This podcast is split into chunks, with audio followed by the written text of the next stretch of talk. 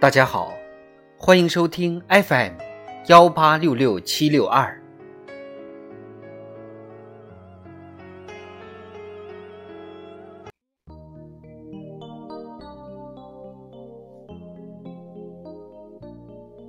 瓦尔登湖，经济学八。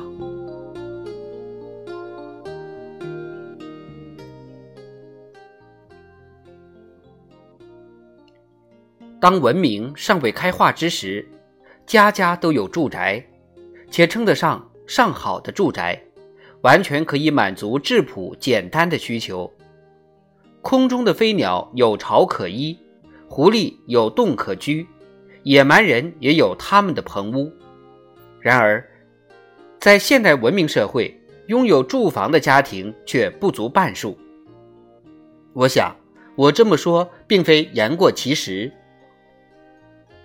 在文明尤为发达的大城市，拥有住房的家庭数量只占总数的一小部分，其余的人则要为房子这件外衣支付年金，且不论冬夏均不能脱身。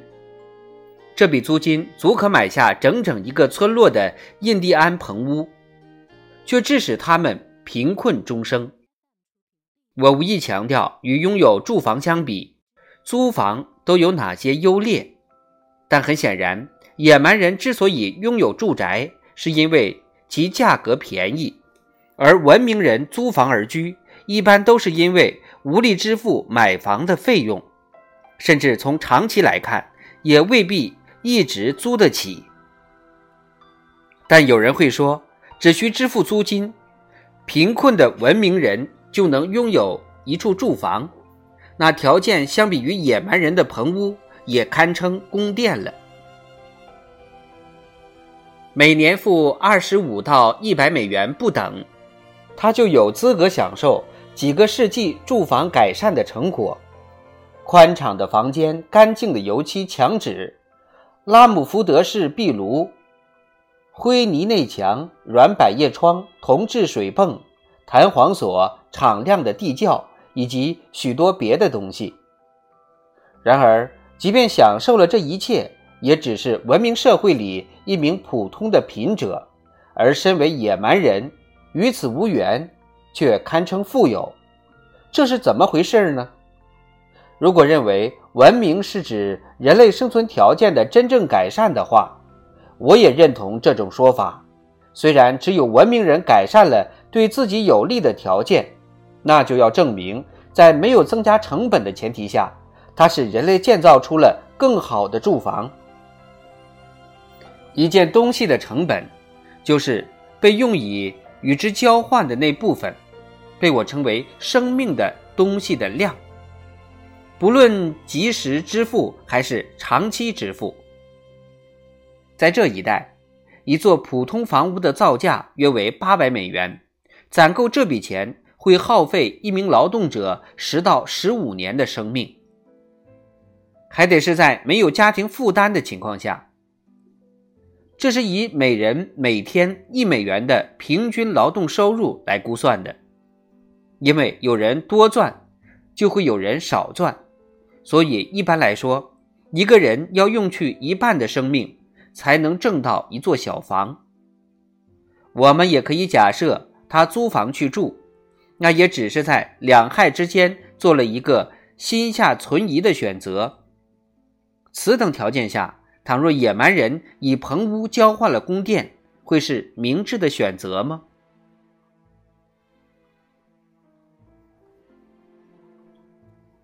人们可能猜测，占有多余财产以备来日之需的种种好处，但在我看来，这不过是为自己支付丧葬金罢了。但是，人或者无需埋葬自己的。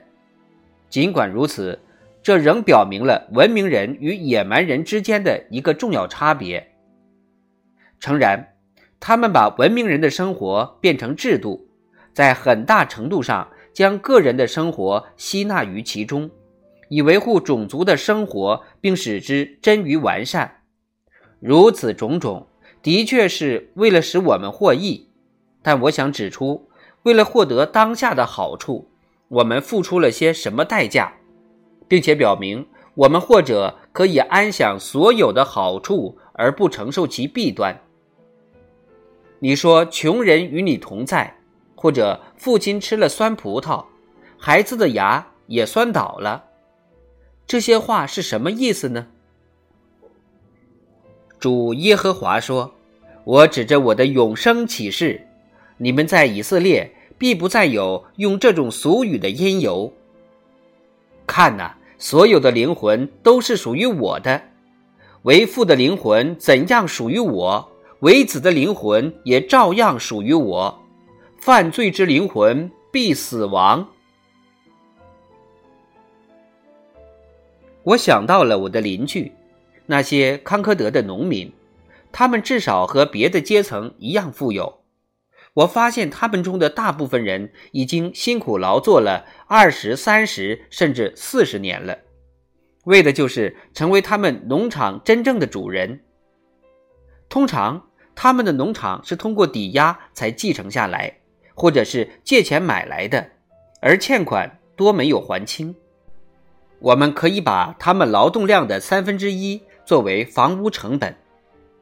有些时候，抵押所得的款项的确超过了农场本身的价值，所以农场成了一个大累赘。但仍会有人继承它的，因为正如继承人自己所说。他和这家农场太亲近了。我向估税员询问过，惊讶地发现，他们不能立即说出镇上十二个无需付费且产权清晰的农场主。要了解这些农场的底细，你问他们所抵押的银行就清楚了。真正靠在农场干活付清了农场债务的人少之又少，如果有。任何一个邻居都能把他指出来。我怀疑，在康科德这样的人还不到三个。提到商人，人们会说，绝大多数商人，甚至高达百分之九十七的商人，注定要失败。农民也是如此。不过，就商人来说，他们中有一位的话很中肯：商人的失败大都不是真正金钱上的。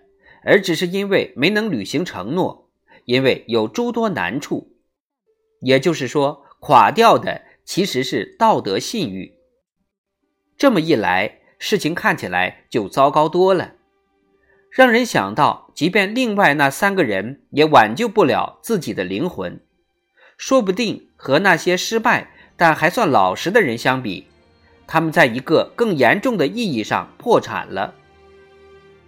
破产、拒绝履行承诺都是跳板，我们的大部分文明就是从那儿越纵上升、翻转腾挪的，而野蛮人则站在机锦这块毫无弹性的板子上。但是，这里举办的每年一度的米德尔塞克斯耕牛博览会却依然热闹非凡，好像农业这台机器的所有部件。都运转正常。